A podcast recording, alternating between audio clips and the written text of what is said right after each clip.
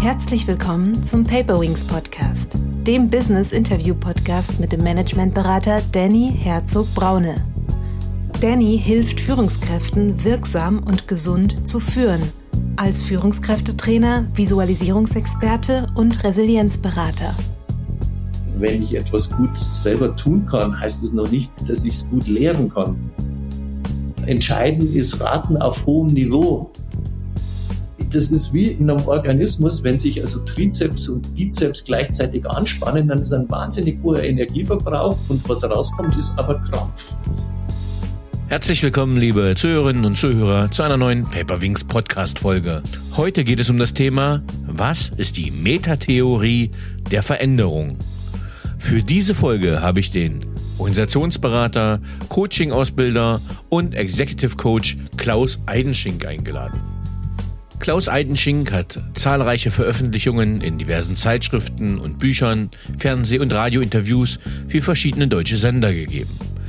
Er gibt regelmäßige Vorträge auf Kongressen, Tagungen und Firmen-Events, Kolumnen zu Managementthemen in verschiedenen Zeitungen, unter anderem auch der Süddeutschen Zeitung. Hintergrund seines eigenen Beratungsstils sind seine langjährige Ausbildung und Erfahrungen in humanistischen Psychotherapieverfahren, Systemtheorie, Gruppendynamik, systemischer Beratung, Organisations- und Führungspsychologie und Konfliktforschung sowie von Unmengen an erlebten Meetings und Sitzungen. Er beschreibt sich als humorvoll, schnell, unabhängig und schont, sofern nötig, niemanden. Das heißt, ich darf mich heute warm anziehen. Zu seiner Veröffentlichung, zu seinem Buch Entscheiden ohne Grund Organisationen verstehen und beraten. Sie verstehen nicht, wie es zu dieser Entscheidung kommen konnte.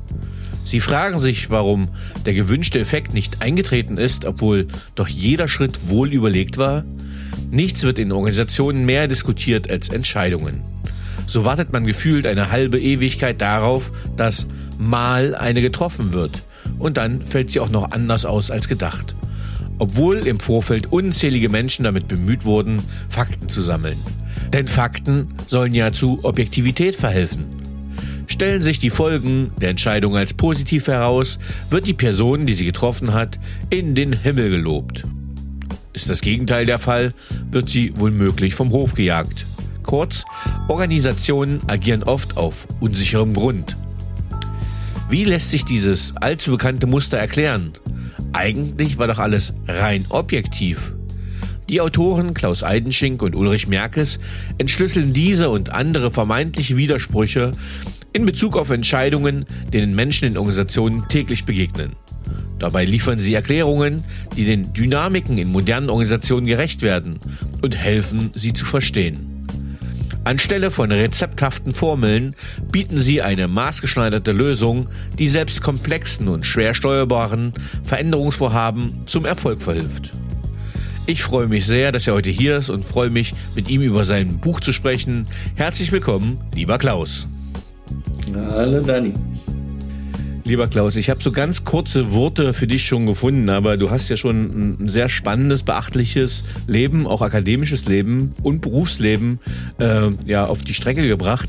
Wärst du so lieb und würdest dich mit eigenen Worten vorstellen und sagen, wie du der Mensch wurdest, ja, der heute vor uns sitzt und am Hörer sitzt?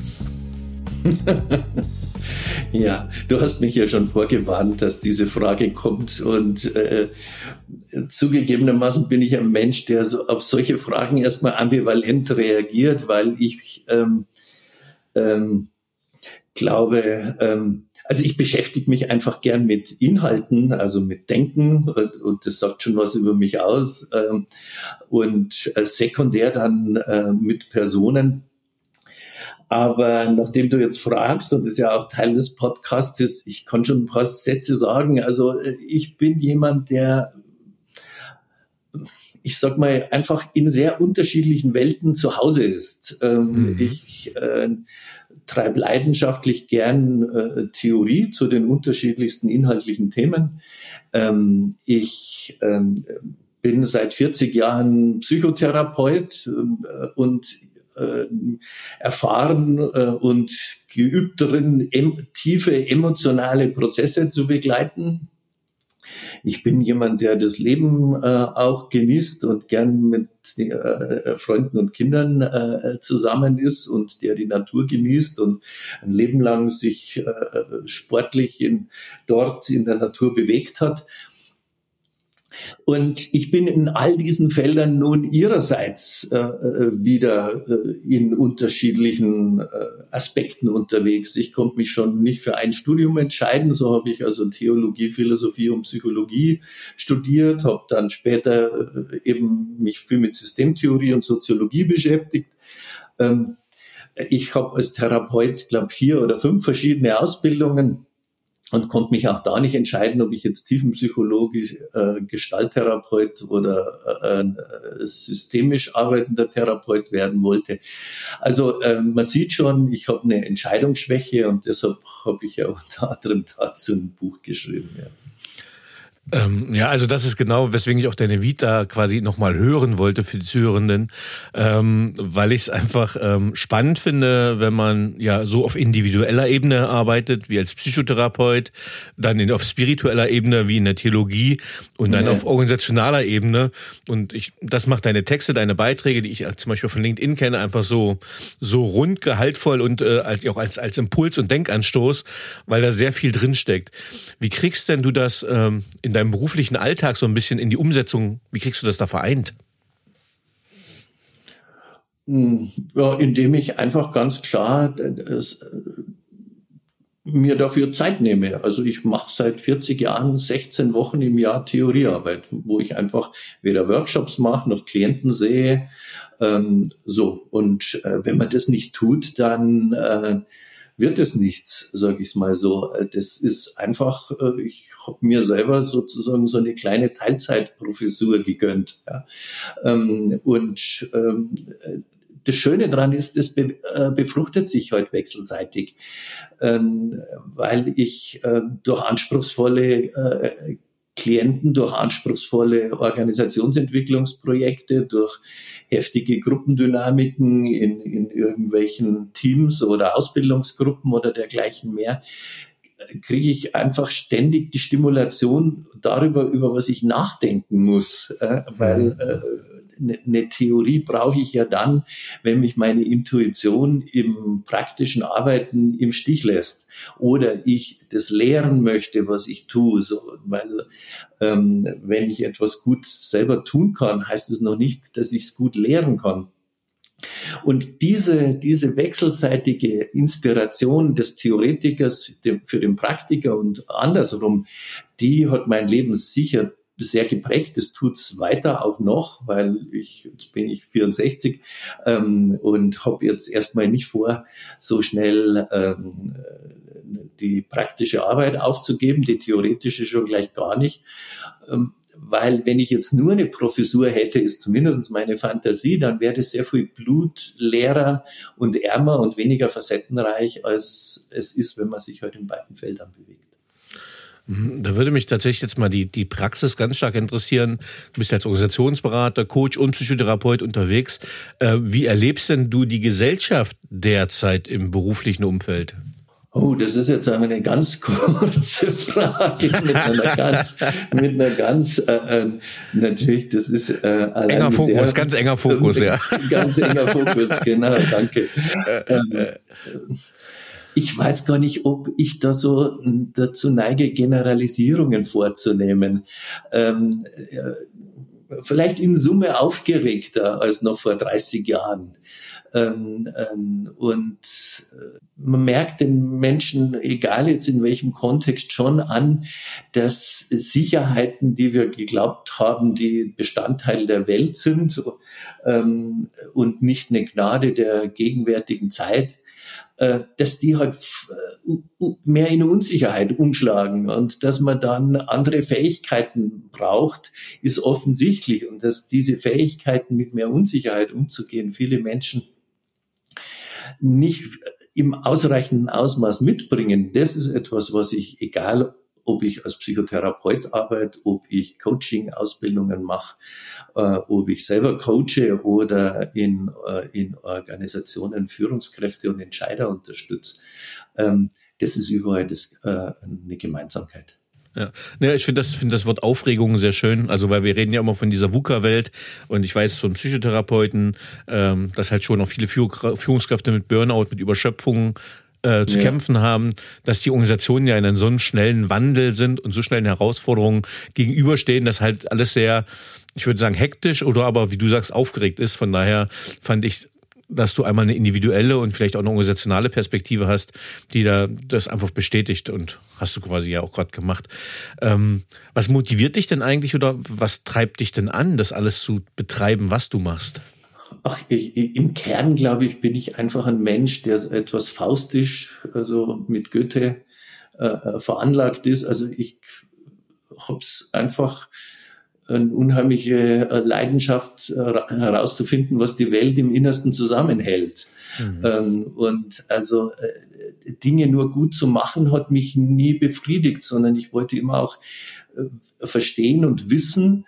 Und gleichzeitig äh, habe ich eigentlich seit, denke ich, denken kann, das Gefühl, dass grundsätzliche, also so, äh, grundsätzliches in unserer Kultur äh, einseitig und ungünstig fixiert ist. Also dass wir ähm, zu sehr auf Denken setzen und äh, zu wenig auf Wahrnehmung und Emotionen, dass wir Wahrheit zu sehr als eine kognitive äh, äh, Leistung ansehen und nicht als eine Wahrnehmungskunst, dass wir äh, zu sehr auf Objektivität setzen und äh, weniger auf äh, Pflege von Unterschieden im Dialog, dass wir zu wissenschaftsgläubig sind. Und jetzt könnte ich eine lange Liste machen. Ich spare mir das an der Stelle.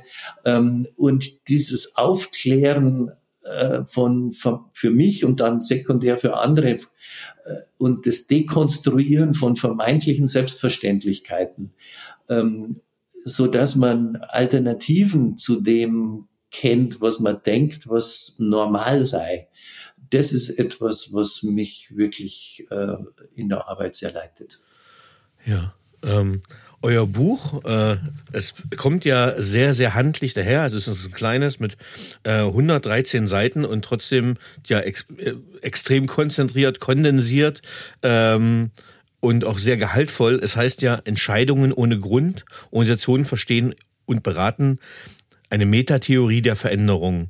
Ähm, wie ist es zu dem Titel gekommen? Ach, das, wenn ich so genau wüsste. Also den Titel mit Entscheidungen ohne Grund, äh, den hatte ich schon ganz lange im Kopf. Äh, eben, äh, um aufgreifend, was ich schon angedeutet habe, eben, äh, dass eine dieser Einseitigkeiten in unserer Kultur und in unseren Art Organisationen zu, äh, zu leiten oder uns in Organisationen zu bewegen, ist ja zum einen Entscheidungen hätten einen Grund. Also Entscheidungen werden in unserer Kultur rationalisiert. Das lernen Kinder schon mit zwei Jahren. Warum willst du keine Mütze aufsetzen? Und dann lernen Kinder, dass es wichtig ist zu sagen, weil halt. Ja? Mhm. Äh, äh, Kinder lassen dann das Argument offen, weil gegen ein nicht ausgeführtes Argument kann auch ein kluger Erwachsener dann schlecht gegen argumentieren.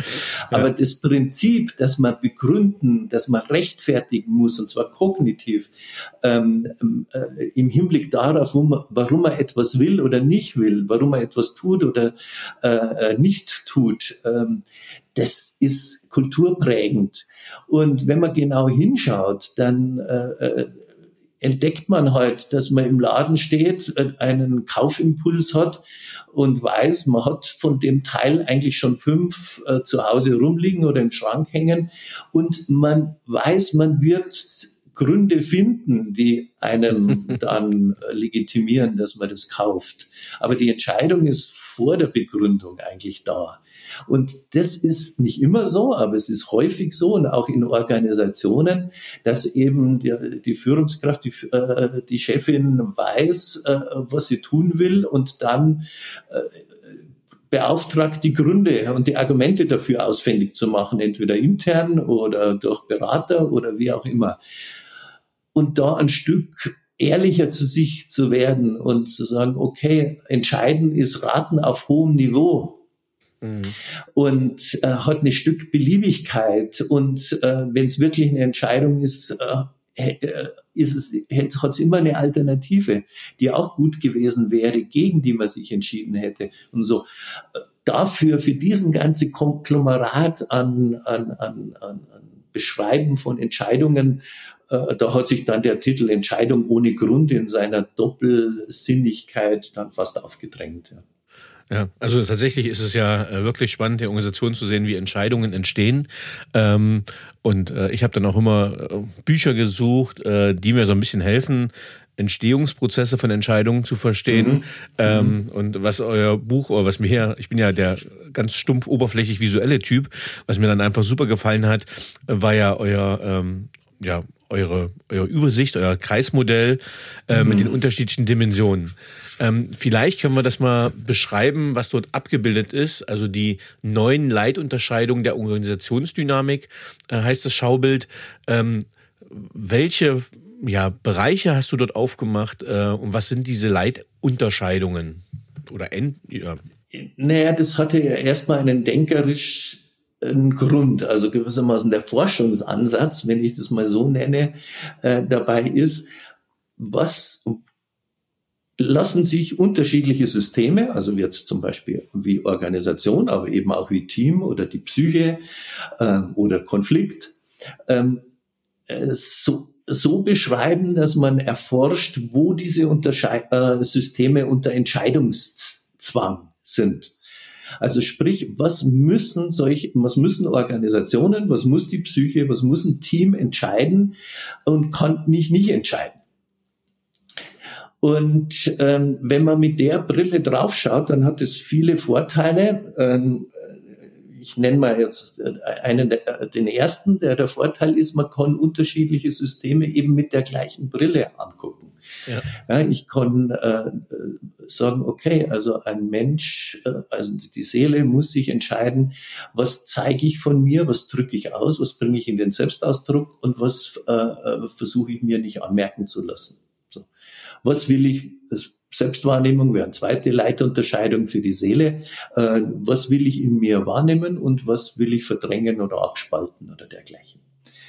Und ähm, dieses Prinzip, äh, wenn man jetzt auf Organisationen anwendet, dann äh, kann man einfach erst mal ein bisschen empirisch vorgehen und sagen, worüber treffen denn Organisationen von früh bis spät eigentlich Entscheidungen?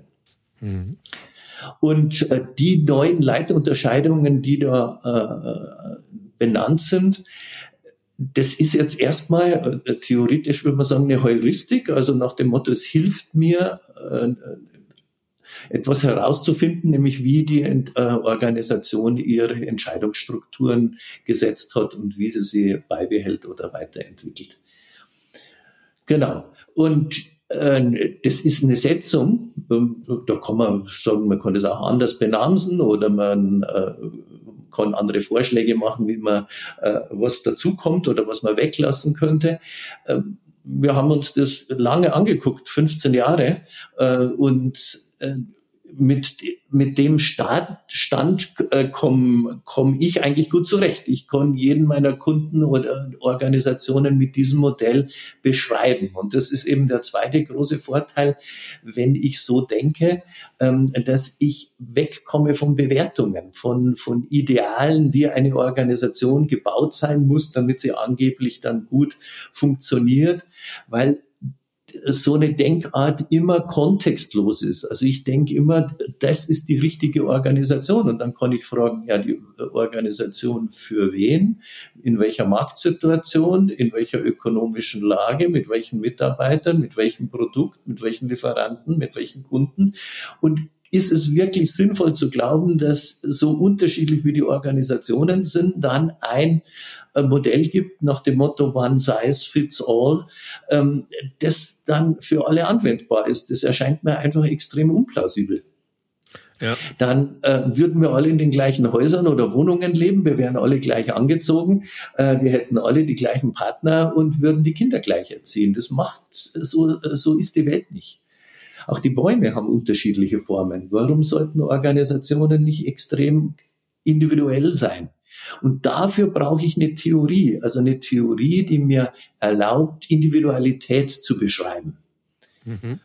Und und mit Hilfe dieser neuen Leitunterscheidungen geht es.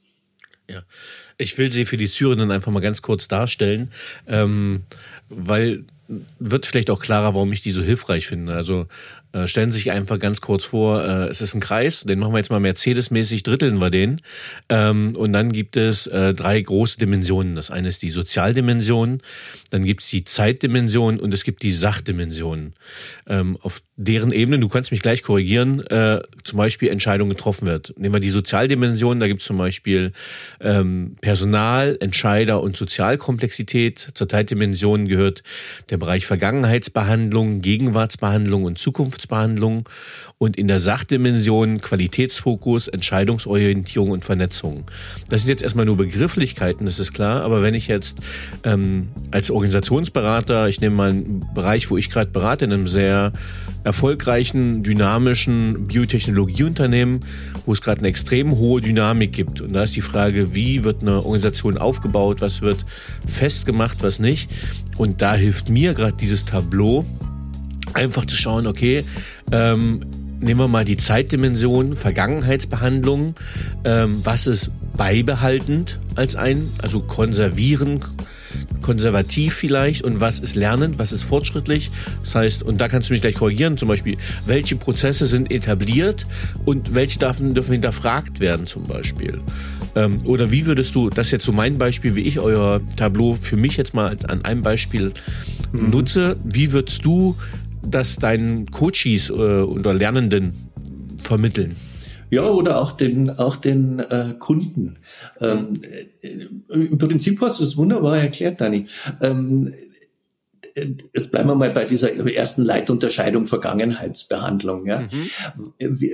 In der Beraterwelt gibt es ja schon eine gewisse Neigung, gewissermaßen des äh, äh, Begriffe wie das Neue, also New Work, äh, das äh, oder Lernen, Lernen ist gut, ja, ähm, eindeutig einen dieser beiden Pole dieser Leitunterscheidung, ja, die besteht ja aus Lernen und Beibehalten, also sozusagen als den Besseren anzusehen. Ja? Die, die, die, Theorie verweigert sich dem, weil sie beibehalten für genauso wichtig und nützlich und notwendig ansieht wie Lernen. Mhm.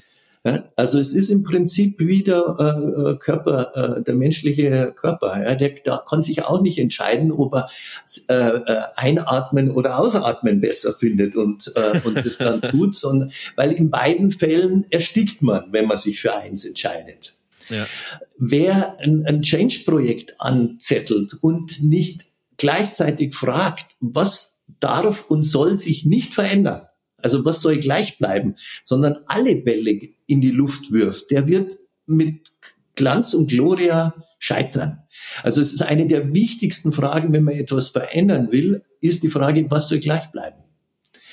Und wenn man sagt, was soll gleich bleiben, dann muss man sich klar machen, dass das gar nicht geht, sondern dass man ständig zumindest Nuancen irgendwie verändern muss und auch was in Frage stellen muss, weil man sonst die Anpassungsfähigkeit an die Umwelt, an den Kontext verliert.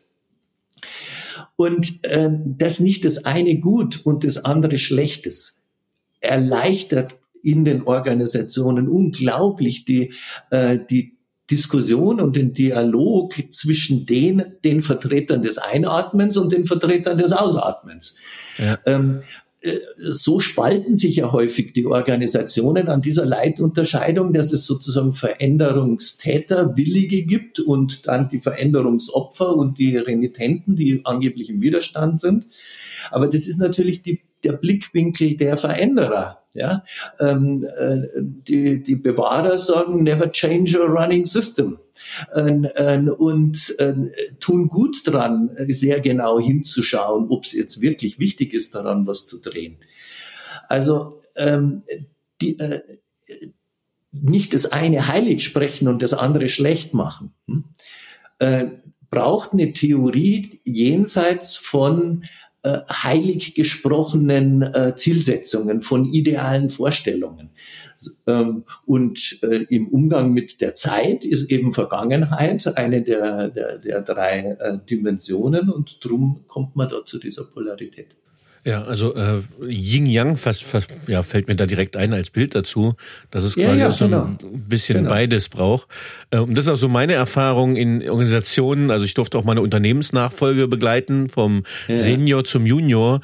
Der Junior wollte die Welt revolutionieren und alles umstürzen und der äh, Senior hat er gesagt, naja, nee, nee, ist doch nicht alles schlecht, was ich gemacht habe. Und genau in diesem Wechselspiel liegt aber die Spannung, was darf äh, bewahrt werden und was darf innoviert werden. Genau, weil ja Innovation Innovation, das muss man sich ja klar machen, darum reden wir eher von Lernen ja, und nicht von, äh, äh, von Innovation, nie nur äh, eine Verbesserung darstellt, sondern jede Innovation bringt dann ihre eigenen Schattenseiten, ihre neuen Nachteile äh, äh, wiederum mit sich. Lernen ist ja nicht nur angenehm, es ist nicht nur gut, sondern man gibt mit dem Alten, das man, wenn es wirklich ein Lernen ist, aufgeben muss, so, ähm, äh, ja, etwa, man gibt etwas auf. Wenn das Alte nicht für etwas gut gewesen wäre, wäre es überhaupt nie entstanden. Und äh, darum äh, lenke ich die Aufmerksamkeit meiner Kunden immer auch darauf, welche Anschlussprobleme man sich einhandelt, wenn man was Neues macht. Äh, weil mit dem Neuen wird es nie nur ausschließlich und rundum gut, sondern man handelt sich Folgeprobleme ein, die man dann wiederum managen können muss. Es ist leicht, sich auf eine neue Lösung zu einigen, ähm, äh, wenn man ausblendet, äh, was man an Schattenseiten sich damit ins Haus holt. Ja, ja, also sehr gutes Beispiel, wenn man sich jetzt anschaut, einfach in die Praxis wieder übertragen, von der Theorie in die Praxis. Digitale Transformation, ja, es ist notwendig, aber wie hat es mein Wirtschaftsinformatik-Professor damals gesagt, Software ist die eigentliche Hardware. Das heißt, wenn ich so eine Umstellung mache, zum Beispiel von Software, ist das halt extrem ressourcenbindend, ressourcenfordernd, erfordert viel Kraft und ist erstmal noch nicht wertschöpfend. Ähm, das ist halt ähm, äh, so, so eine Challenge, die man auch immer hat. In der nächsten Dimension zum oder in dem nächsten ja, Unterbereich der Gegenwartsbehandlung ähm, gibt es einmal die Regelgerechtigkeit und die Situationsgerechtigkeit. Ähm, und das ja. finde ich ganz spannend, weil ich gehe da immer so mit Persönlichkeitsprofilen rein.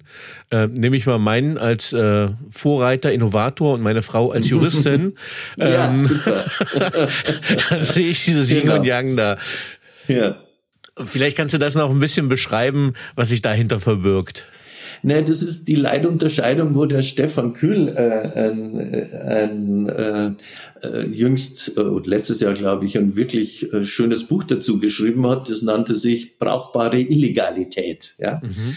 Äh, wo er äh, ausgiebig darstellt, mit Fallbeispielen, eine Serieorganisation zusammenbrechen würde, wenn sie sich nur an die selbstgesetzten Regeln halten würde. Ja? Weil man kann ganz viel und muss auch ganz viel regeln, standardisieren, äh, normieren, äh, äh, mit DIN-Normen, um es mal äh, so zu sagen, oder mit Projekthandbüchern. Ja, und jeder weiß in Organisationen, wenn man äh, äh, das genauso machen würde, wie es im Projekthandbuch steht, wie der Budgetfreigabeprozess ist ähm, äh, und dergleichen mehr, dass dann äh, die Organisation zum Erliegen käme. Ja? Man fragt schon nach drei Wochen, ja, und wo ist hier der Shortcut, um äh, sch dafür schneller Marketingbudget frei freizukriegen und dergleichen mehr. Wenn man alles nur situationsspezifisch äh, äh, regelt, wie das in manchen Startups am Anfang ja der Fall ist, ähm, dann wird irgendwann die Komplexität so groß, äh, dass sie nicht mehr handhabbar ist. Ja, und jetzt kann man Ausnahmeregelungen machen, aber dann gibt man, kann ich nochmal neue Regeln machen für die Regeln von Ausnahmeregelungen. So. Also es ist ein inhärenter Widerspruch. Das ja. lässt sich nicht auflösen. Und es wird immer ähm, den Vertrieb geben, der sagt, schnell noch das Angebot noch raus vor dem Wochenende und dann ist, äh, muss es da nicht so genau gehen. Und den Legal-Vertreter oder die Produktionsleute, die sagen, nein, nein, nein, da machen wir uns angreifbar, dann haben wir schon mal was unterschrieben oder äh, äh, das äh, äh, kriegen wir in der Fabrik dann überhaupt nicht gebacken und so weiter. Also äh, es muss in der Organisation, also Organisation ist um Konflikte herum gebaut und einer dieser Konflikte ist, äh, wann machen wir eine Ausnahme zu einer vorhandenen Regel und wer bezahlt dafür, wenn wir uns an die Regel halten und wer bezahlt einen Preis dafür, wenn wir äh, eine, eine Ausnahme machen und situationsspezifisch äh, reagieren. Also es ist eigentlich ein, äh, ein, ein besonders schöner äh, äh, Leitprozess oder Leitunterscheidung, an der man festmachen kann, Konflikt, äh, Konflikte sind äh, das Medium, in dem Organisationen sich organisieren. Und eine Organisation, wo Vertrieb und Produktion der gleichen Meinung sind, ähm, äh, da läuft was verkehrt. Ja, ja. ja, also diese Systemimmanenz äh, erlebe ich quasi dann auch in der Beratung gern auf äh, individueller Basis. Also ich bin viel im Pharmabereich unterwegs und da hast du das Beispiel auch äh, Produktion, Vertrieb versus Qualitätsmanagement, wo sich quasi zwei Philosophien begegnen, ähm, die einen Gründlichkeit, Sicherheit, Qualitätssicherheit. Das wäre auch jetzt bei dir nochmal diese, vielleicht diese Sachdimension, Qualitätsfokus, genau. Gründlichkeit ja. versus Schnelligkeit. Der Vertriebler will Kohle machen, salopp gesagt, er will verkaufen, hat die Kunden, will, dass die Medikamente rausgehen und QM sagt, nee, ja. nee, nee, nee, nee, nee, nee. nee. So ist so. es, genau. Und äh, das wird immer ein Spannungsfeld bleiben. Man kann nicht der qualitativ Beste sein und gleichzeitig Time to Market oder der Schnellste, äh, der mit der, äh, mit der Beta-Version seiner Software schon Kohle macht, während die anderen die letzten Bugs noch rausprogrammieren. Ähm, das wird nicht funktionieren. Da muss ich mich entscheiden auch, ähm, und muss aber wissen, dass ich damit Nachteile in Kauf nehme, nämlich die Nachteile, die darin bestehen, dass ich die Vorteile des gegengesetzten Pols äh, nicht gleichzeitig auch noch mit abfrühstücken kann. Ja, also das finde ich jetzt, wenn man, da geht es ja auch um Milliardenbeträge, wenn wir da mal in die Praxis ja. gehen, wenn man aus agilen Management kommt und sagt, okay, wir müssen so ein MVP, so ein Minimum Viable Product ja. auf den Markt bringen, das ist das geringst überlebensfähige Produkt. Aber wenn es jetzt in der großen Spieleindustrie geht, wo es um Milliarden geht, wo inzwischen kaum noch ein fertiges Spiel rausgebracht wird, weil der ökonomische Druck so hoch ist und das führt aber so dazu, dass die Spiele alle ja verbuggt sind und eigentlich ein Käuferfrust entsteht und gar keine Kaufbereitschaft mehr da ist, weil es kein gutes, qualitativ hochwertiges Produkt mehr ist. Und dieser Spagat, äh, gerade in so großen Unternehmen, ist, glaube ich, eine riesen Herausforderung. Absolut, absolut, absolut. Also das ist eigentlich so gut wie in jeder Branche mittlerweile, selbst in so etablierten Branchen wie der Automobilindustrie ist es ja jetzt angekommen. Ja, bin ich damit zufrieden mit einer geringen Ladeleistung fürs Auto? Äh, können wir mit der Batterie schon an den Markt gehen, auch wenn es dann ein Jahr später eigentlich eine gibt, die unvergleichlich äh, leistungsfähiger ist? Ja, aber wenn wir das nicht jetzt nehmen, dann haben wir gar nichts und so weiter und so fort. Also es sind ständig, also man, jeder Manager lacht ja fast darüber. Es sind ständig diese äh, Abwägungskonflikte, die eigentlich das Organisieren, den Prozess des Organisierens ausmachen. Und ähm, drum ist mir eben so, äh, ich betone das einfach ein ums andere Mal so wichtig, diese Art von äh, Konfliktregulation in Organisationen zu normalisieren und wegzukommen von richtig und falsch. Ja, ja. Du, du hast noch zwei weitere spannende Unterthemen. Du hast einmal noch die in der Ebene Sachdimension hast du noch die Entscheidungsorientierung und da geht es um Außenorientierung und Innenorientierung. Wie kann ich das in die Anwendung bringen? Das ist eigentlich äh, äh, eine Leitunterscheidung, die kenne ich jetzt seit 40 Jahren, also, die im Prinzip äh, von den Mitarbeitern äh, der, der großen Organisationen schon immer äh, benannt wurde mit dem Satz rein in die Kartoffeln, raus aus den Kartoffeln. Zentralisierung, Dezentralisierung. Ähm, ähm, ich kann äh, oder Kundenorientierung versus Entwicklungsorientierung. Ja, mhm. und auch da äh, hätte man Kundenbefragung gemacht, also ist gleich Außenorientierung. Ähm, äh, vor, wie lange ist das jetzt her? 30, 40 Jahre? Ähm, nach dem Motto, welche äh, Innovation, welche Verbesserung, äh, lieber Kunde, erwartest du dir von der nächsten Generation Kassettenrekorder? Dann hätten die gesagt, ja, ein bisschen Lautsprecher, schönere Knöpfe und so weiter und so fort. Kein Mensch wäre auf die Idee gekommen zu sagen, ich hätte das Ding so klein, dass ich es mir an den Gürtel hängen kann beim Joggen. Ja. das war die Idee eines äh, äh, Ingenieurs bei Sony, der den Walkman erfunden hat. Also ein Klassiker für Innenorientierung. Ja. Ähm, Hätte man äh, zu Zeiten Nokias äh, Menüführung die, gefragt, was die Kunden sich vom nächsten Mobiltelefon äh, erwarten, hätte niemand äh, äh, gesagt, ja, ich hätte gerne ein iPhone mit so einem äh, äh, Bildschirm mit tausend Apps drauf und so weiter, wo ich rumwischen kann.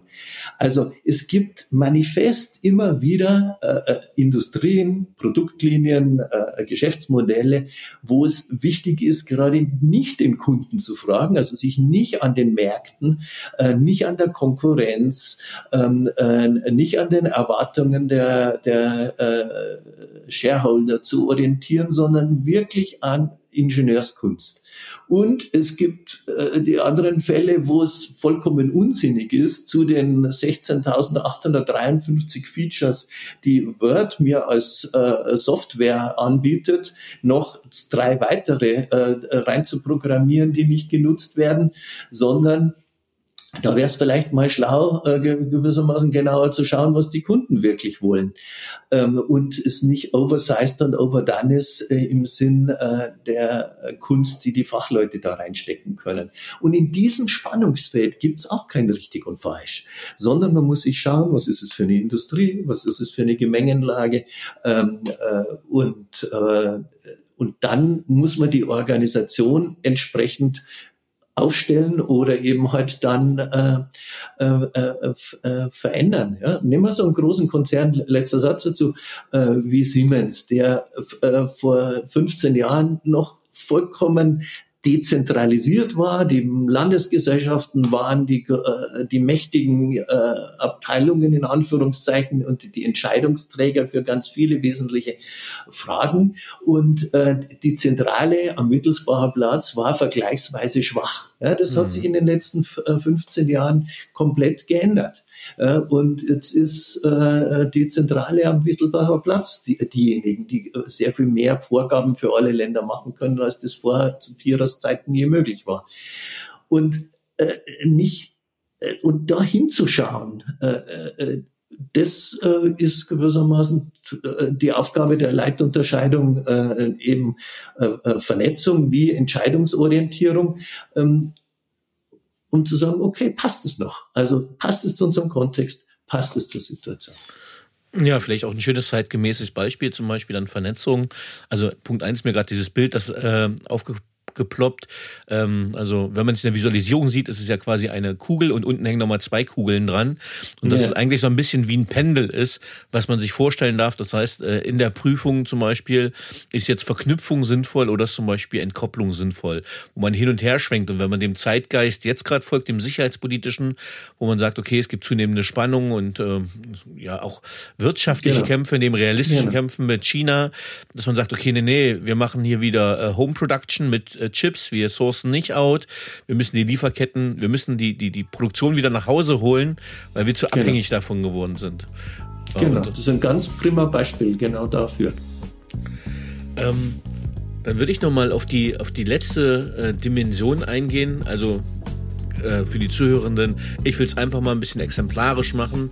Ähm, das Modell äh, ist einfach und gleichzeitig komplex, weil sich dahinter ganz viel verbirgt und äh, ähm, einfach wirklich in dieses Buch mal schauen und sich das runterladen und anschauen.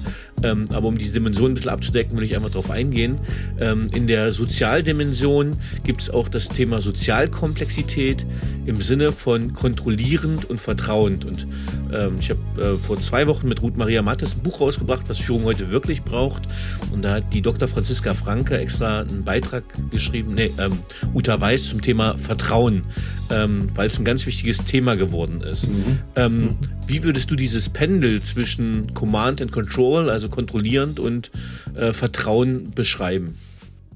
Naja, das hat einen Bezug zur Komplexität, die beiden Pole. Ja? Mhm. Ähm, äh, weil ähm, Vertrauen wird ja häufig moralisch legitimiert. Also Vertrauen ist gut, menschengerechter, human. Der Sprenger hat ein Buch dazu geschrieben, ja, Vertrauen führt. Ähm, und das ist halt wahr und es ist die halbe Wahrheit. Weil Vertrauen, das nur vertraut, ähm, ähm, wird blind. Ja, das sagt schon der Volksmund, ja, blindes Vertrauen. Sondern Organisationen brauchen eine Form von Vertrauen, das durch äh, Kontrolle unter Kontrollpunkte unterbrochen wird. Ob das dann äh, das Vorlegen von Quartalszahlen ist oder Mitarbeitergespräche äh, unterjährig oder am Ende des Jahres oder so, da gibt's jetzt tausend Mittel dafür. Ist egal, aber wenn man überhaupt keine Kontrolle mehr ausübt, äh, äh wird das System blind und fahrlässig und naiv. Wenn man nur kontrolliert, und jetzt kommt der Bezug zu äh, Komplexität, ist es viel zu aufwendig, um mit Kontrolle umzugehen. Der Vorteil, äh, mit Komplexität umzugehen, der Vorteil von äh, Vertrauen ist, dass es wahnsinnig sehr viel leistungsfähiger ist im Umgang mit Komplexität. Also äh, äh, gute Führungskräfte äh, vertrauen ja in der Regel nicht den Zahlen, die der Mitarbeiter ihnen vorlegt, sondern beschränken sich darauf, demjenigen äh Mitarbeiter, der die Zahlen zu, aggregiert, zu vertrauen. Also man vertraut dem Überbringer der Folien und nicht den Folien, weil es wäre viel zu aufwendig, äh, jetzt alles nachzurechnen, was in diesen Excel-Tabellen drin ist. Ähm, drum kommen Organisationen ohne Vertrauen überhaupt nicht aus, weil sie würden an den eigenen äh, Kontrollaktivitäten sich zugrunde richten. Mhm. Also auch da sieht man, dass die beiden Pole äh, aufeinander angewiesen sind, äh, wie Ein- und Ausatmen. Mhm. Ähm, und dass äh, man nicht sagen kann, nur das eine oder nur das andere. Es mag Situationen geben, wo es dann wichtig ist, ausschließlich mit Vertrauen zu, äh, zu operieren oder jetzt mal nur äh, wirklich alles genau zu kontrollieren, also die Revision ähm, äh, in, in, einen, in eine Abteilung zu schicken und da mal wirklich äh, äh, alles auf die, auf die äh, auf hervorzukramen und auf die Probe zu stellen und so. Ähm, aber auch dafür muss es halt wieder gute Gründe geben. Genau. Also jetzt mal so kurz, wie es irgendwie mhm. geht. ähm, ja, und das nächste, das ist aber sehr stimmig passend dazu, weil es auch wiederum so ein bisschen in den, in den Zeitgeist passt. Also Zeitgeist im Sinne von New Work und Agilität, so die Entscheider Perspektive. Das heißt, äh, wann mache ich das beteiligend und wann mache ich es ausschließend? Ähm, also gerade in ja sehr agilen, dynamischen und selbstorganisierten Umfeldern will ich ja eine, oft eine, eine, eine Entscheidungsfreiheit und Kompetenz geben. Ich arbeite viel mit der Raki-Matrix zum Beispiel auch. Ja, ähm, ja. Ähm, vielleicht kannst du noch ein, zwei Worte geben über die Vor- und Nachteile oder wie, wie erfährst du das in deiner Praxis, wie das Entscheider handhaben, wie beteiligend oder ausschließend ihr Verhalten ist oder Führungsstil? Also das ist äh, jetzt gerade wieder sozusagen sehr wichtig geworden durch die Startups und, und, und New Work und Agile und so weiter und so fort. Aber ich nehme mal absichtlich etwas historisch angestaubtes Beispiel. Ähm, ich habe mal eine alternative Backkooperative hier in München beraten. Mhm. Also die waren genossenschaftlich organisiert, es gab keine Chefs, 35 Jahre, 30 Jahre her. Mhm. Ja? Und es war wirklich der Anspruch, dass alle bei allen mitreden dürfen. Mhm. Ja, die sind am Schluss, am Wochenende haben die ihre Versammlungen ab, abgehalten, weil der Zeitaufwand so groß wurde, dass man den äh, unter der Woche nicht mehr untergebracht hat, wenn man gleichzeitig auch noch Brot backen und es ausliefern wollte. Ja. Ähm, also äh, die Leute haben festgestellt, dass das zwar ein schöner Gedanke ist, dass alle sich bei allen beteiligen können. Dass das aber vollkommen die zeitlichen äh, Möglichkeiten sprengt, beziehungsweise ähm, äh, dann auch sachlich nicht mehr sinnvoll ist, weil man, man folgt stundenlang irgendwelchen Dialogen über Sachthemen, von denen man nichts versteht. Ja, in den klassischen Konzernstandards-Meetings führt das heute dazu, dass immer drei, vier reden und die anderen äh, machen ihre E-Mails im Meeting, weil sie eh nichts Sinnvolles beizutragen wissen rein sachlich. Drum äh, ist so wichtig, also für mich wäre das, wenn ich selber eine äh, größere Organisation leiten würde, ich würde wahnsinnig viel Aufwand darin reinstecken, ähm, mir eine Meetingstruktur äh, zu überlegen. Nicht umsonst äh, äh, sind ja so Innovationen wie Holocracy oder Scrum oder irgendwie sowas, gehen ja damit einher mit einer äh, sehr äh, elaborierten Logik, wer sich wann zu, zu welchem Thema wie äußern darf und wer darüber die Entscheidungen trifft. Und diese Entscheidung, wen schließe ich aus, wer, äh, wer darf also äh, gefahrlos äh, wissen, äh, dass er sich um das Thema nicht kümmern muss, weil andere das für ihn entscheiden. Und wen beteilige ich an dieser Entscheidung, ist ein Kernprozess von Organisationen.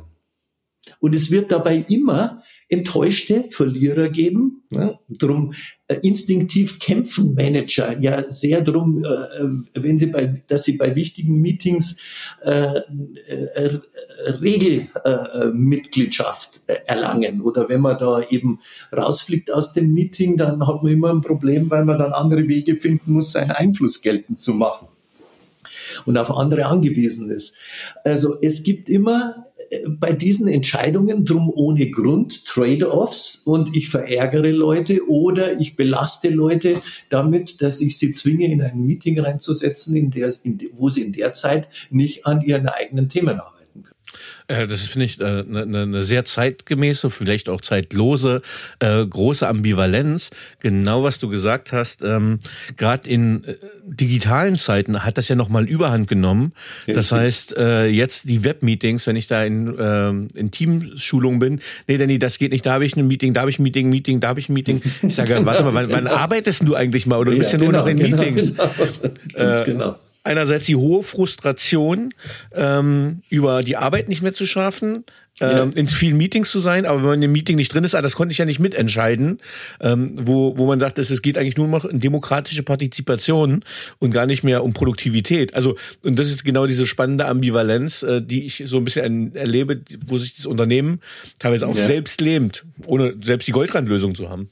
Genau, das, äh, das äh, hast du jetzt wirklich äh, sehr gekonnt beschrieben, weil diese Ambivalenz geht dann durch die Menschen, die auf der einen Seite wollen sie von allen wissen und beteiligt sein und auf der anderen Seite werden sie mit der Arbeit nicht mehr fertig. Und ähm, äh, drum, du hast mich ja eingangs gefragt, was ich wahrnehme. Also äh, aufgeregter äh, war ja da meine Antwort. Das wäre jetzt eine zweite Antwort. Äh, ich äh, erlebe einfach eine chronische Überlastung Belastung, weil mhm. durch diese Idee, äh, dass Organisationen dann besser sind, wenn möglichst viel Betroffene zu Beteiligten gemacht werden, also Stichwort Partizipation, die halte ich tatsächlich für zu kurz gesprungen in ihrer, äh, in ihrer Allgemeinheit. Man muss sehr genau schauen, wo man die Motivation von Menschen dadurch fördert, dass man sie wirklich beteiligt, also Partizipationsmöglichkeiten äh, schafft und wo es gerade wichtig ist, sie durch nicht wissen dürfen zu entlasten. Ja, ähm, das war eigentlich schon auch ein traumhaftes Abschlusswort für unseren Hauptteil. Ähm, ich hätte die zusammenfassende Frage gehabt, wie verstehe und berate ich Organisationen, wohl wissend, dass wir darüber eine Enzyklopädie-Reihe aufmachen können. Ähm, und vielleicht endlich dann lieber mit einer, mit einer anderen Frage, die du vielleicht geschlossener antworten kannst, weil du hast jetzt diese hervorragenden äh, Leitunterscheidungen der Organisationsdynamik mit Ulrich Merkes mal, mal aufgezeigt und aufgezeichnet. Aber aus deiner trotzigen, äh, nicht aus deiner trotzigen, aus, trotzdem aus deiner Erfahrung jetzt, was braucht denn Führung deiner Meinung nach heute wirklich? Äh, das ist auch, äh, auch eine Frage, wo ich eigentlich erstmal sozusagen eine Präambel vorschalten muss. Also, also ich bin sehr froh, dass du Führung gesagt hast und nicht Führungskraft oder so, weil eine dieser Einseitigkeiten in unserer Kultur ist ja leider nach wie vor, dass man Führung als Attribut von Einzelpersonen äh, versteht. Also gewissermaßen, das ist eine gute Führungskraft, das ist eine gute Chefin, eine gute Vorgesetzte oder irgendwie so. Und Führung ist in unserem Verständnis ein, ein soziales Geschehen. Also Führung, äh, Führung passiert dann, wenn jemand führt und andere sich führen lassen. Und interessanterweise gibt es zwar Unmengen an Schulungen für äh, Führungskräfte, aber keine Schulungen, wie lasse ich mich führen. Keine mhm. Schulung in Demut, im Verlieren, in Gehorsam, in Nachgeben, in äh, mich anpassen, in äh, äh, fünfe gerade sein lassen und so weiter und so fort. Und das wäre dann auch eine meiner wichtigsten Antworten jetzt auf deine Frage, was mhm. braucht heute Führung? Ja, ich tingel gerade durch eine Reihe äh, großer Vorträge bei meinen Kunden, wo ich sehr konsequent äh, äh, gewissermaßen in den Organisationen die Rückmeldung gebe oder sage, ihr habt zu wenig Verliererkompetenz. Ihr habt lauter Leute, die gewinnen und sich durchsetzen wollen und für das eintreten, was sie für sie richtig finden, was sie richtig finden, wunderbar. Nur, das ist wie in einem Organismus, wenn sich also Trizeps und Bizeps gleichzeitig anspannen, dann ist ein wahnsinnig hoher Energieverbrauch und was rauskommt, ist aber Krampf. Mhm. Und äh, wenn sich alle durchsetzen wollen, dann entsteht auch nur äh, ähm, äh, sehr viel äh, Reibung und Blindleistung und so weiter. Also Führung äh, braucht heute also von allen Beteiligten einfach auch das Wissen, auch wenn ich Recht habe, kann es sein, dass ich mich nicht durchsetzen darf, weil es gibt immer zwei Wahrheiten. Zu meiner Wahrheit, nämlich ist es gut, wenn wir weitermachen wie bisher, also beibehalten, gibt es eben auch die Wahrheit, es wäre wichtig zu lernen und welche von beiden Wahrheiten sich dann am Ende durchsetzt und welche Wahrheit verliert, nicht der Irrtum verliert, sondern eine Wahrheit verliert. Das ist das, äh, äh warum wir auch das Buch geschrieben haben, um darauf hinzuweisen, ähm, dass Entscheidungen dann besser werden, wenn die unterlegene Partei, also äh, die sich jetzt nicht in ihrem Führungseinfluss durchsetzen kann, sich nicht selbst das Abitur absprechen muss nach dem Motto, wir waren falsch gelegen, sondern wir haben eine andere Wahrheit vertreten, die in diesem äh, äh, äh, in die, äh, an diesem Montag, in diesem Meeting nicht zum Zug kam, wofür die Organisation einen Preis zu bezahlen hat, zugunsten von Vorteilen, die sie sich mit der getroffenen Entscheidung glaubt, einhandeln zu können. Mhm. Dankeschön. Ähm, harter Cut jetzt. ähm, harter Cut. Jetzt kommt ein, jetzt ein harter Cut. Jetzt kommt so eine, so eine, so eine triviale Frage, nicht trivial, aber so eine kurze Frage. Ähm, auf welche berufliche Leistung äh, bist du besonders stolz, beziehungsweise über das Ergebnis hast du dich besonders gefreut? Ach, ähm, ich habe ja in meinem Leben so unterschiedliche Sachen gemacht. Ja, ich war, habe mal mit Jugendlichen äh, äh, gearbeitet. Ich habe äh, 20.000 äh, äh, Therapiesitzungen äh, durchgeführt und äh, zwei Praxen aufgebaut. Ich habe äh, eine kleine Beratungsboutique. Ich äh, habe äh, mittlerweile großes Ausbildungsinstitut, das ich gerade übergebe. Ähm, und ich glaube, worauf ich schon am meisten stolz bin, dass ich mir, mich in all diesen Feldern mir treu geblieben sind, äh, bin und uns da auch eine gemeinsame äh, eine Linie gibt, die da heißt, dass äh, äh, ich da was Unbestechliches, glaube ich, hatte und mich nie verbogen habe zugunsten äh, davon, dass ich irgendeine Clubmitgliedschaft, äh, irgendein Zertifikat oder sonst irgendwie was gekriegt habe, ähm, sondern einfach meinerseits versucht habe, äh, äh das zu tun, äh, und zu vertreten, äh, was äh, ich für angemessen empfunden habe und nicht unbedingt das, äh, was andere Leute äh, zwangsläufig hören wollten oder ähm, äh, was als normal galt. Mhm. Welche Fähigkeit bzw. Fertigkeit möchtest du gerne haben, die du noch nicht hast? Naja, ich würde gern, äh, äh, also ich habe mir in meinem Leben angewöhnt, äh, schon immer, immer irgendetwas zu tun, was ich nicht kann. Äh, um mir, äh, oder wo ich Anfänger bin oder scheitere, um mir eben dieses Gefühl zu geben, wie das ist, nicht zu wissen. Also ich bin ein großer Fan von nicht können und nicht wissen. Ähm, und ich lerne gerade seit geraumer Zeit so eine äh, japanische Zen-Flöte, Shakuhachi heißt das, ja. Und äh, wenn es mir nach 10, 15 Jahren vielleicht mal gelingen sollte, da vernünftig drauf zu spielen, dann wäre ich ganz froh. Ja.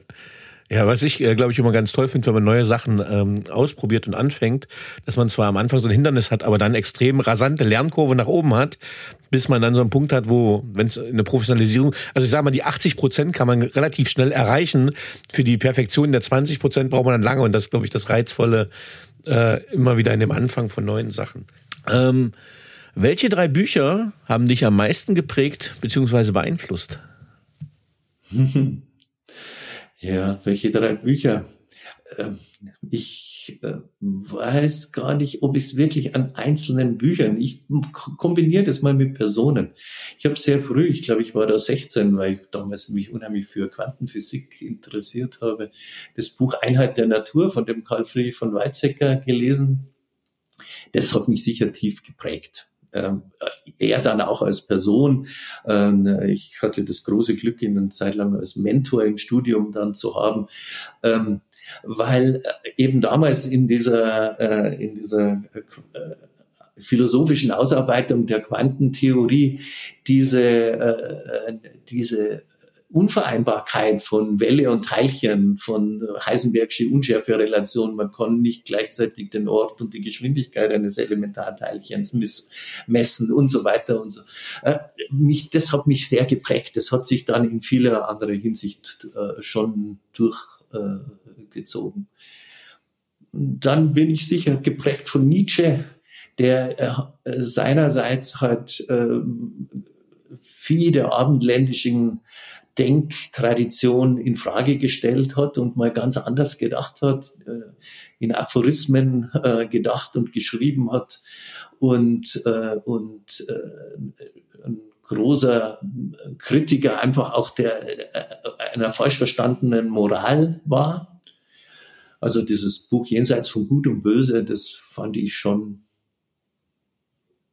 besonders prägend auch. Und jetzt sage ich dann doch vier, nicht drei. Also weil dann äh, hat, äh, hat mich das Buch vom Heidegger Sein und Zeit äh, sehr geprägt.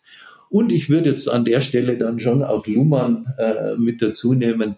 Ähm, und da jetzt ein einzelnes Buch auszuwählen, ist fast ein bisschen schwierig. Aber sein Spätwerk, Die Gesellschaft der Gesellschaft, ist schon von einer Gedankendichte, die ich unglaublich finde. Ja, ja, vielen, vielen Dank für diese Inspirationen und für diese Impulse. Ähm, ich habe mir ganz viele Sachen mitgeschrieben. Luhmann habe ich natürlich hier stehen. Äh, von Nietzsche habe ich nicht alles. Äh, ist auch nicht so leicht zugänglich.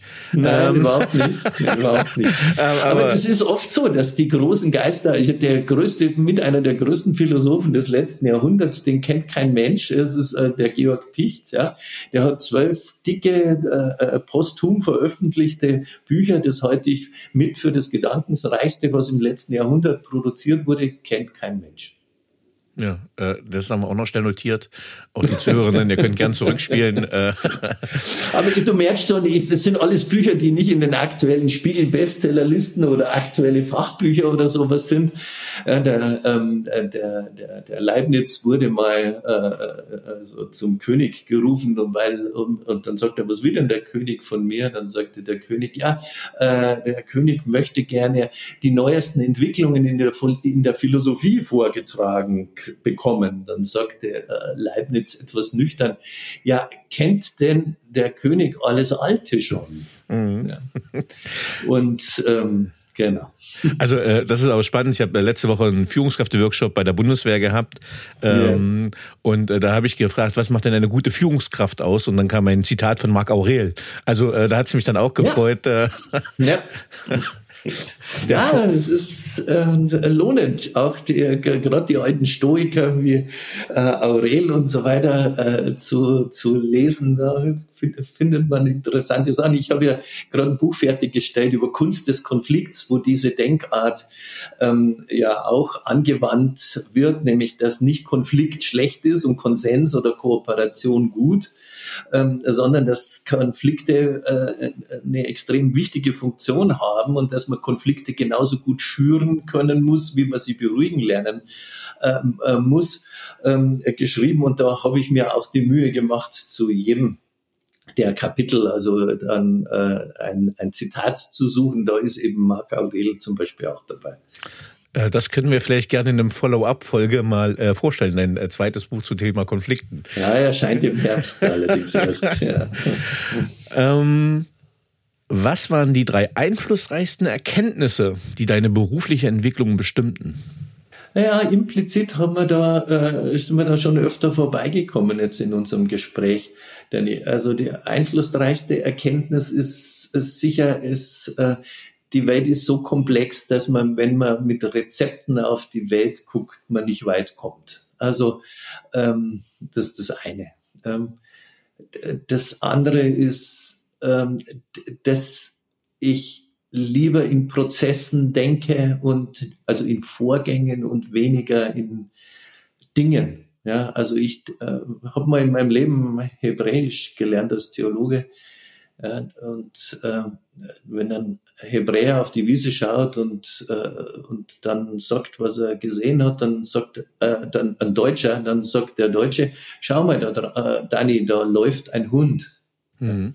Weil wir sehr geübt drin sind, äh, Substantive zu bilden, also Feststehendes, dem man dann sekundär Prozesse zuordnen, also das, mhm. das Laufen. Ja. Und ich äh, denke, so gut ich kann, eher Hebräisch, andersrum, weil wenn ein Hebräer da drauf schaut auf die Wiese, dann sagt er, schau mal Dani, da äh, 100 das Laufen.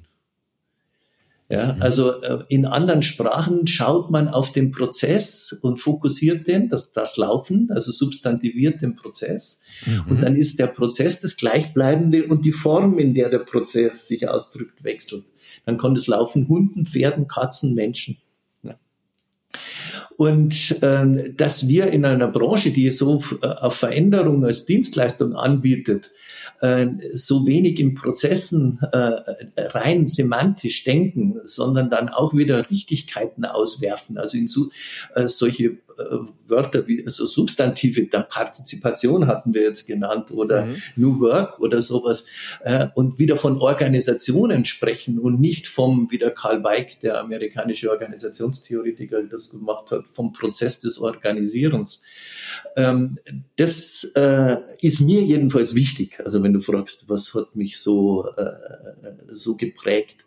Und das Letzte ist, als drittes wolltest du ja wissen, ist, ähm, dass ich äh, nicht in Eindeutigkeiten denke. Das ist Nietzsche. Ja. Nietzsche hat äh, gesagt, äh, der hat ja dieses Verständnis, dass Wahrheit gewiss, eindeutig, klar sein soll, äh, äh, ganz besonders in Frage gestellt. In der, in der Konsequenz, glaube ich, war er der Erste in unserem Kulturkreis, der das so gemacht hat.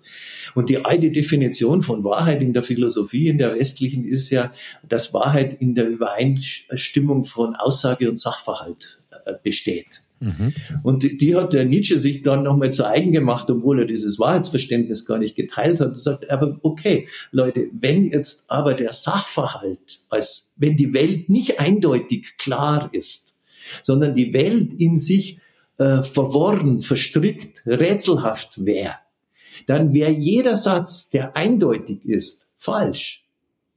Könnte keinen Anspruch auf Wahrheit erheben, sondern dann wäre die Wahrheit rätselhaft. Und äh, äh, das, ähm, das äh, gewissermaßen, jetzt sage ich es mal eher noch als, als, als Theologe von damals, ja, dass Gleichnisse, Metaphern, Geschichten, äh, Gedichte, äh, Kunstwerke Wahrheit, äh, eine Wahrheit vermitteln, die man nicht in Eindeutigkeit fassen kann.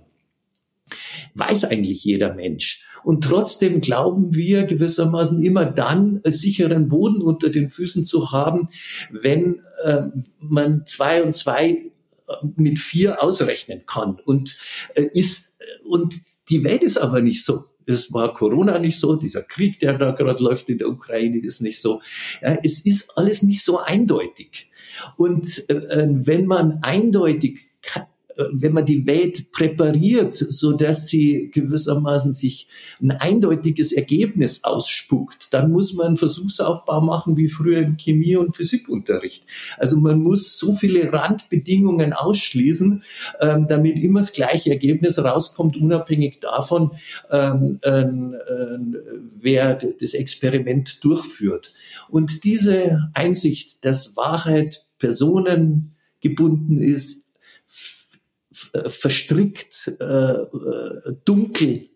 Ähm, also Nietzsche hat gesagt, dass die Welt enigmatischen, rätselhaften Charakter hat, äh, den man nicht vorschnell in Klarheit versuchen soll umzuwandeln. Das ist, glaube ich, mit einer der ganz wichtigen Erkenntnisse, die mein denkerisches Leben prägen. Vielen, vielen Dank, dass du das teilhaben lassen daran. Ähm, wenn du mit einer historischen oder lebendigen Persönlichkeit einen gemeinsamen Abend verbringen könntest, mit wem würdest du es gerne tun und warum? Ja. Also ich ähm, mit einer historischen oder Ach, da gäbe so viele, da gäbe so viele sozusagen, fällt es mir wirklich schwer. Aber mit dem guten Nietzsche einen Spaziergang in Sils Maria im Engadin zu machen und dann den Abend äh, vielleicht äh, mit, dem, äh, mit dem Heidegger zu verbringen, das glaube ich, das wäre ein guter Tag für mich. Sehr schön. Wenn du dein jugendliches Ich treffen würdest, was würdest du ihm raten? Äh, dass das Wichtigste im Leben in Achtsamkeit besteht. Spannend. Und würde der Junge drauf hören? ja, ich glaube schon. Ja, okay. Ja.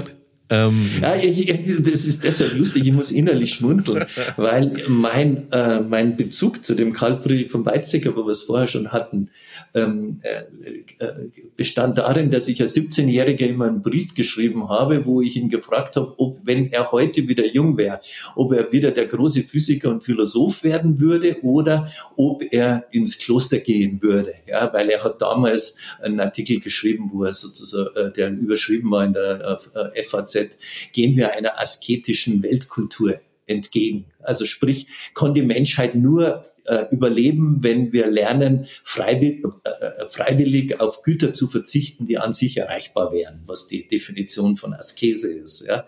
Also ich könnte eigentlich, tue es aber nicht. Zeitgemäßer ähm, denn je, der Ansatz, ne? Entschuldige. Der zeitgemäßer denn je, genau. Ja. Aber diese Frage hat, und daraufhin hat er mich eingeladen und gesagt, da kann er nicht schriftlich darauf antworten, da muss er mich persönlich sehen. Also was es so, also und so, äh, das war ein ganz wichtiges Gespräch in meinem Leben. Und ähm, darum muss ich ein bisschen schmunzeln. Genau. Was möchtest du am Ende deines Lebens von dir sagen können, erreicht zu haben? Dass ich loslassen konnte. Hast du ein Lebensmotto, Credo oder Mantra? Und wenn ja, wie lautet es? Ach, das ist eigentlich das, äh, mein, mein Motto da auf LinkedIn. Alles äh, Leichte ist schwer, bevor es leicht ist, äh, ist, glaube ich, schon etwas, äh, was da sehr oben auf ist. Lieber Klaus, vielen, vielen lieben Dank. Es war mir eine große Freude und Ehre, mit dir dieses erkenntnisreiche, fundierte und reflektierte Gespräch unter anderem über Organisationsdynamik zu führen. Vielen Dank. Gerne. Und ich danke dir für die Einladung und für dieses schöne Art, auch ganz so unterschiedliche Aspekte in diesem Gespräch dann zur Geltung zu bringen. Wunderbar. Für die. ciao, ciao.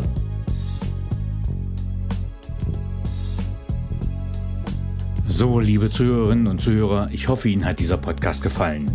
Wenn er Ihnen gefallen hat, hinterlassen Sie gerne ein Abo, eine positive Bewertung und empfehlen Sie diesen Podcast weiter. Bleiben Sie gesund. Mit besten Grüßen, Ihr Danny Herzog Braune.